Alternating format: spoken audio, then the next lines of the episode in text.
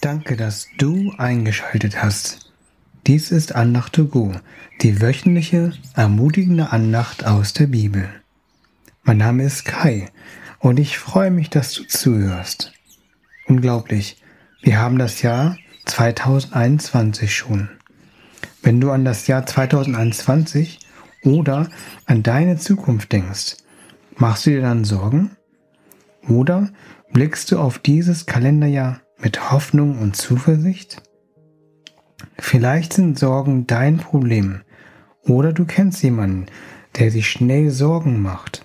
Dann ist diese Andacht für dich und für deinen sich sorgenden Mitmenschen. Die Folge heute ist gegen das Sorgen. Jesus hat auch etwas gegen Sorgen.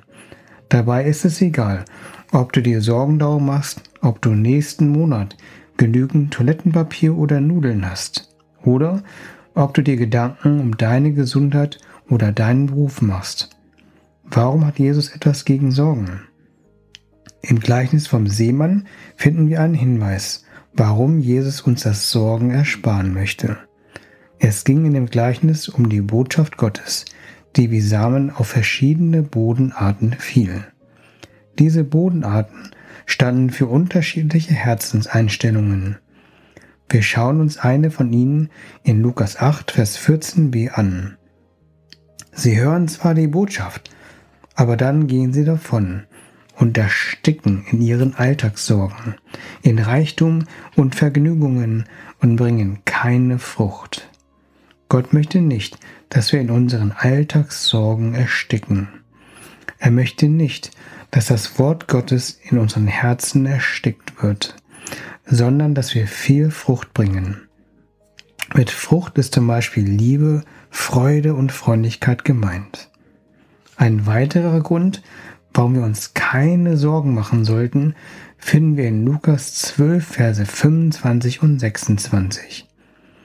Wer von euch kann durch Sorgen sein Leben auch nur um einen Tag verlängern? Wenn mir nicht einmal so eine Kleinigkeit zustande bringt, warum quält euch dann mit Sorgen um all die anderen Dinge?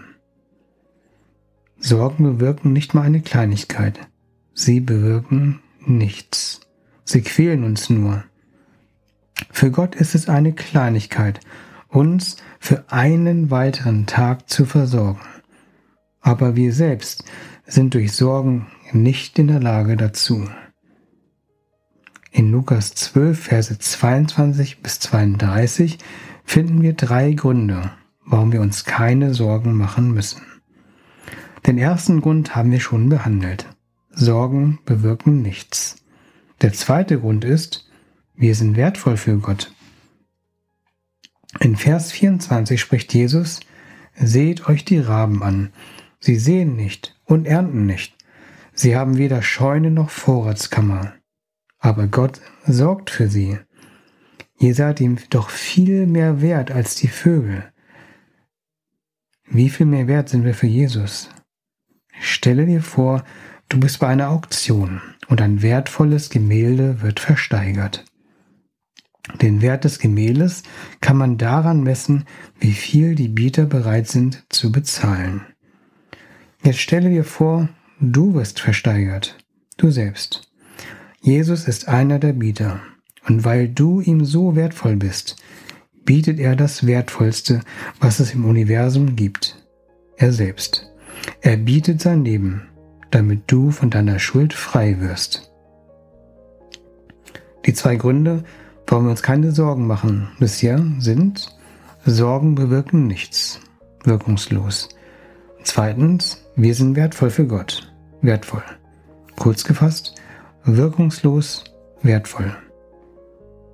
Wenn wir Gott so wertvoll sind, dass er den höchsten Preis bezahlt, kümmert er sich dann um uns?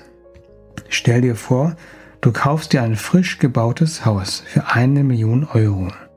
Würdest du dich um dieses Haus kümmern?